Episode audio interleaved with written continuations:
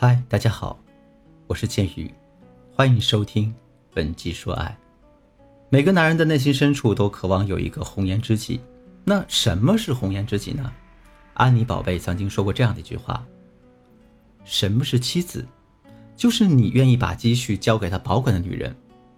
什么是红颜知己？就是你能把有些秘密说给她听，却不能说给妻子听的女人。”说的再准确一点，就是所谓的红颜知己，是跟男人在精神上独立、灵魂上平等，并且能够跟他达成深刻共鸣的女性朋友。这种红颜知己是男人最渴望的，但与此同时呢，也是所有女人最害怕的，因为啊，这种精神世界的入侵很容易会让大家产生一种挫败感，甚至呢，还会让女孩子们找不到这段感情的意义，是跟男人去吵去闹。动用一切手段来阻止这个红颜知己的入侵吗？我告诉大家，如果大家这样做，只会让男人进一步对大家产生一个反感和厌恶。如果大家选择做好分内的事情，忍气吞声，当做一切事情都没有发生，可这样下去，男人和红颜知己的关系越界的话，各位一定会追悔莫及的。所以，正确的方法是，大家不仅要做男人的妻子。还要想办法成为他的红颜知己，这样一来，男人就不会去外面寻求安慰了，这个问题也就自然而然的解决了。怎么才能成为男人的红颜知己呢？下面我来给大家分享三个方法。第一个方法，利用巴纳姆效应跟男人建立初步的共鸣。什么是巴纳姆效应呢？心理学家认为，当人们用一些普通啊、含糊不清啊、广泛的形容词来描述一个人的时候，人们就往往很容易接受这些描述。并认为这个描述所说的就是我自己，这种现象我们称之为巴纳姆效应。这个巴纳姆效应在感情上最广泛的一个应用就是冷读术。比如啊，我对你这样说：“你是一个表面上看上去很开朗，但是其实内心很敏感、很容易受伤的姑娘。面对生活中的一些选择，你总是举棋不定，但是你的内心其实是非常坚定的。你有你的倔脾气，喜欢独处。”贪恋享受一个人的世界，但与此同时呢，你也会时常感到孤独和寂寞。你听完这段话之后，你是不是觉得这说的就是你呢？觉得我很懂你呢？但我告诉你啊，这些话套在谁的身上都是生效的，这就是冷读的效果。所以呢，如果大家也想和男人建立精神上的共鸣的话，其实也可以采用这个方法。比如，当男人的事业遇到挫折的时候，你可以这样对他说。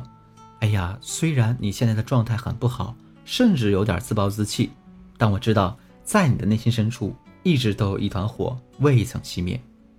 再比如呢，当一个男人被寄予了太多厚望，压力很大的时候，你也可以这样对他说：“亲爱的，你是家里的顶梁柱，一直在为这个家挡风遮雨。可是我知道你也有很多力不从心的时候，希望能得到理解、照顾和安慰。”听到这些话之后，男人肯定会觉得。啊，你真的很理解他，很懂他，有了这份默契，男人肯定会更容易向你敞开心扉的。说到这儿，可能有的姑娘会这样说：“老师，这个冷读确实挺有效果的，可是我根本就不会冷读男人，又怎么办呢？”其实这个冷读这个东西也是有技巧、有话术的。如果你不知道具体该怎么做，可以添加我助理的微信文姬的全拼零零九，也就是 W E N J I 零零九。来获取我们导师的针对性指导。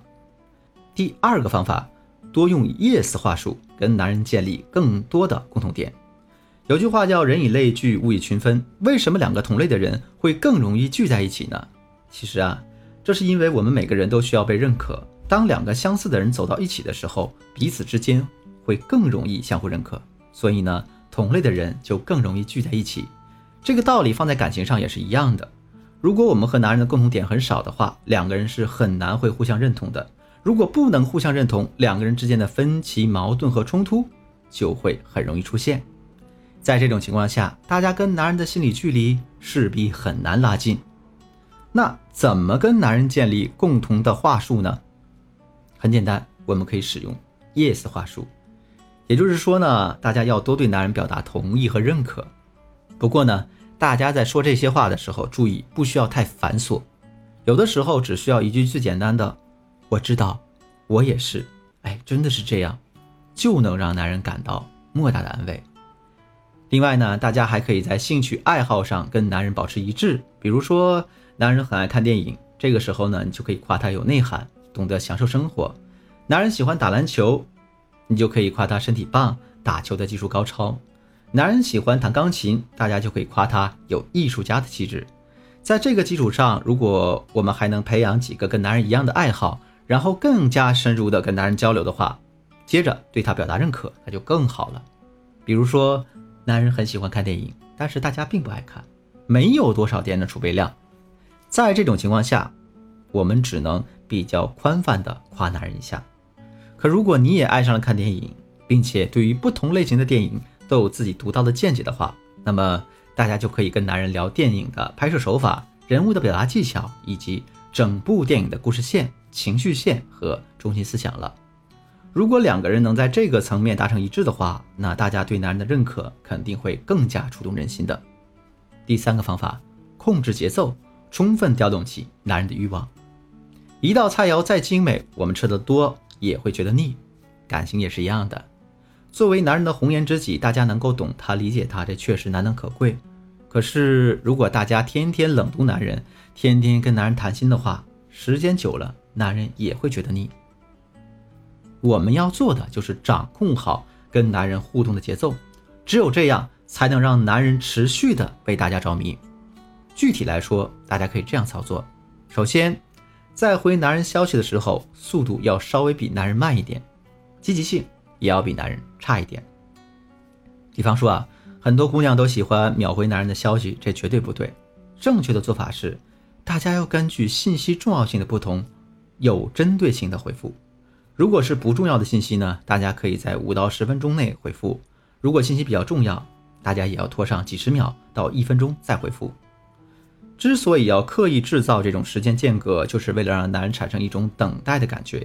这种感觉呢，会让大家的回复变得更加珍贵。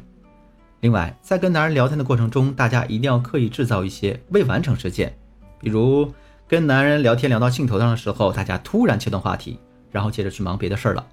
或者是呢，在微信上聊着聊着天，突然就消失了。等到男人胡思乱想一段时间之后，大家再突然出现，继续之前的话题。为什么要刻意制造这个未完成事件呢？这是因为啊，在心理学上有一个蔡格尼克记忆效应。这个效应说的是，人天生具有一种做事有始有终的驱动力。人们之所以会忘记已经完成的工作，是因为我们想完成事情的这个动机得到了满足。相反呢？如果工作尚未完成，这个动机便会促使人对这件事儿留下深刻的印象。我们之所以要不断制造一个未完成事件，也是为了让男人对大家念念不忘。当然了，关于蔡格尼克记忆效应，大家在感情中的应用还可以有很多。比如呢，我们可以通过这个效应让男人主动来挽回你。另外呢，大家也可以利用这一效应引导男人对你在精力啊、经济上进行投资。你想知道具体该怎么操作吗？赶紧添加我助理的微信，文姬的全拼零零九，也就是 W E N J I 零零九，让我手把手来教你吧。好了，今天的内容就到这里了。文姬说爱，迷茫的情场，你得力的军师。我是剑宇，我们下期再见。